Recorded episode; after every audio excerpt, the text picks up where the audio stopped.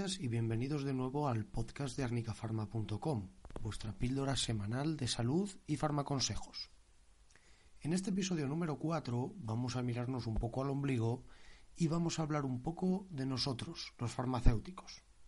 Bien, el próximo 25 de septiembre se celebra el Día Mundial del Farmacéutico, con el lema Cuidando de ti. Desde mi punto de vista parece que la sociedad desconoce un poco para qué sirve el farmacéutico qué es todo lo que puede hacer por la comunidad un simple farmacéutico de barrio o comunitario en su ámbito de influencia. Personalmente he trabajado en hospital, eh, en la especialidad de farmacia hospitalaria, que es como una especie del MIR de los médicos, solo que para farmacéuticos. Y a veces parece muy difícil de entender el papel de un farmacéutico dentro de un hospital donde el uso de los medicamentos requiere más aún si cabe eh, del profesional sanitario que puede llegar a ser el farmacéutico. Pero esto daría para hablar durante horas. Hoy me quiero centrar más en el papel del farmacéutico comunitario, el más accesible a cualquiera en la población. Veamos qué servicios nos ofrece una farmacia comunitaria. Bien, el servicio de dispensación. El farmacéutico garantiza el acceso del medicamento al paciente de forma adecuada, individualizada, según las necesidades concretas del paciente, con la información para uso correcto y según la normativa vigente. Este es seguramente el servicio más conocido por la población y en ocasiones puede parecer sencillo, parece que solo nos dedicamos a cortar precintos, pero puede llegar a ser considerado un verdadero arte, al menos por los que nos dedicamos muchas, eh, muchas horas de desempeño a esto. El farmacéutico debe conjugar su forma, su papel profesional con su papel comercial, humano, sanitario, algo que muchas veces no se valora debidamente. El servicio de atención farmacéutica. La definición de este servicio puede ser algo ambiciosa. Es la participación activa del farmacéutico en la mejora de la calidad de vida del paciente, gracias a los servicios de dispensación, indicación y seguimiento farmacoterapéutico. Para ello el farmacéutico debe cooperar con el resto de profesionales sanitarios, médicos, enfermería, etcétera, y debe dominar un lenguaje cercano al paciente para poder eh, identificar bien sus problemas y para poderle comentar bien cuál es su eh, visión del problema y cuál sería la forma de solucionarlo. El servicio de indicación farmacéutica es el servicio profesional farmacéutico que ante la demanda del paciente que no sabe qué remedio o medicamento puede aplicar para un problema concreto. El seguimiento farmacoterapéutico consiste en hacer un seguimiento del tratamiento farmacológico del paciente en coordinación con el médico, mediante entrevistas personalizadas, documentadas y confidenciales para garantizar que la terapia tiene el efecto deseado y evitar la aparición de problemas relacionados con los medicamentos, como efectos secundarios, reacciones adversas, abandonos del tratamiento, etc. Servicio de control de parámetros de la salud. El farmacéutico puede ofrecerte servicios de determinación del colesterol, la glucosa, que puede ser especialmente útil en los diabéticos, el riesgo cardiovascular, el ácido úrico, la presión arterial, entre otros muchos. Servicio, de deshabituación tabáquica farmacéutico puede ayudar y animar al paciente que quiere dejar malos hábitos como el tabaco. Programas de certificación como el programa César han capacitado a multitud de farmacéuticos para ayudar a pacientes y aumentar sus probabilidades de éxito a la hora de dejar el tabaco. Servicio de diagnóstico rápido del VIH. Esta está realizado por farmacias acreditadas por sanidad y se toma una muestra de sangre del paciente y en unos 15 minutos se le da un resultado con asesoramiento y total confidencialidad. Programa de mantenimiento con metadona. Este es a la par un servicio sanitario, profesional y humano a aquellas personas usuarias o antiguas usuarias de drogas por vía parenteral. El programa de sustitución de la heroína por la metadona con el fin de conseguir una deshabituación progresiva del paciente a los opiáceos y disminuir el riesgo de contraer o transmitir enfermedades como el VIH o la hepatitis. Formulación magistral. también podríamos llamar la elaboración del medicamento individualizado para el paciente. Este quizás es mi favorito y el más genuino de nuestra profesión.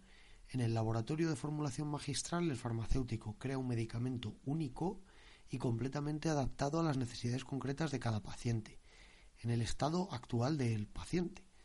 Esto facilita el cumplimiento del tratamiento y aumenta las probabilidades de lograr el éxito terapéutico. La formulación magistral es de gran ayuda ante desabastecimientos de medicamentos o ausencia de estos o ausencia de incluso de un medicamento adecuado para determinados pacientes. Por ejemplo, pensemos en los pacientes pediátricos, los niños, en la geriatría, en la veterinaria. En una entrada anterior comentábamos un caso tan importante como la formulación de la permetrina en la prevención de la malaria.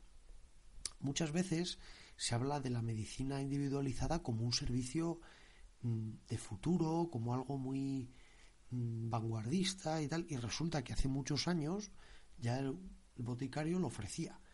Eh, luego después llegó históricamente el medicamento industrial que aporta innumerables ventajas, o sea, esto es algo indudable, pero debemos recuperar y poner en valor el papel que tiene la formulación para adaptar los medicamentos lo mejor posible al paciente y no que el paciente sea el que se tiene que adaptar al medicamento.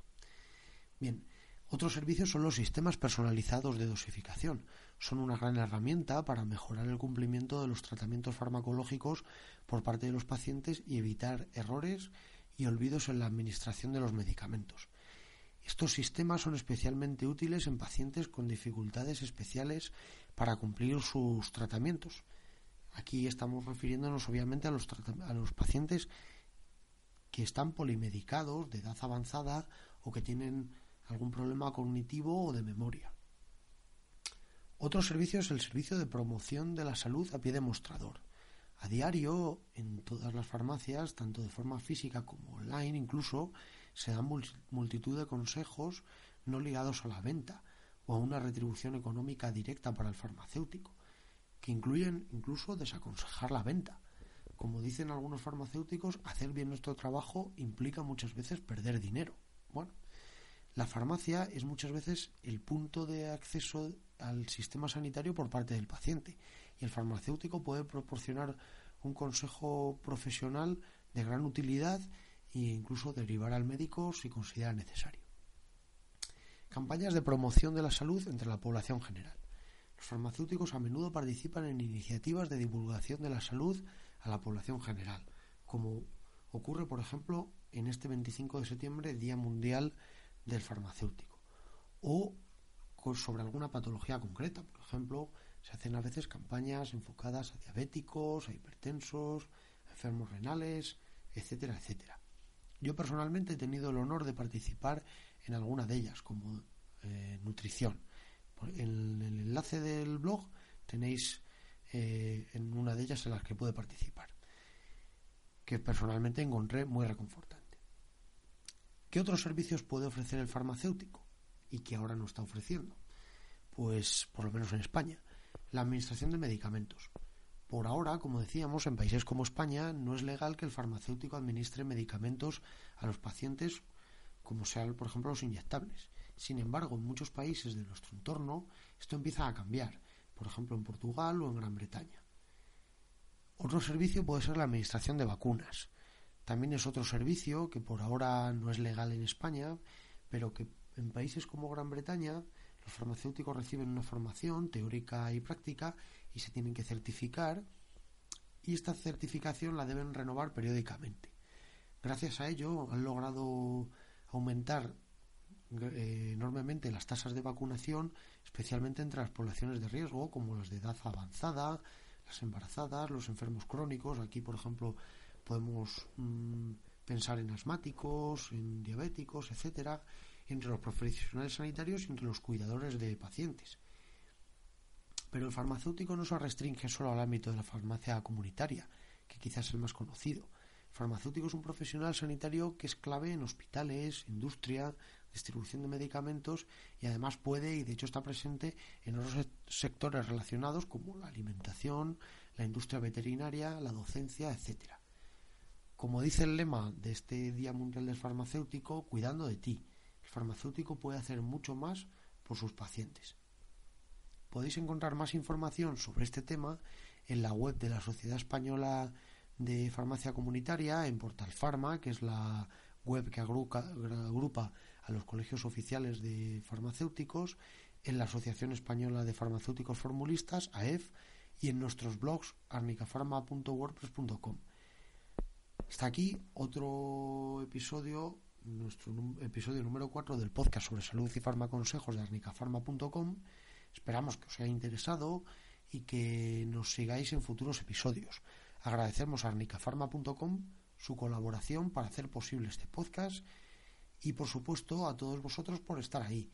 Y aprovechamos que eh, para pediros que si os ha gustado y os ha resultado de interés, podéis darnos vuestras valoraciones en iTunes, vuestros comentarios y vuestros me gusta en iVoox.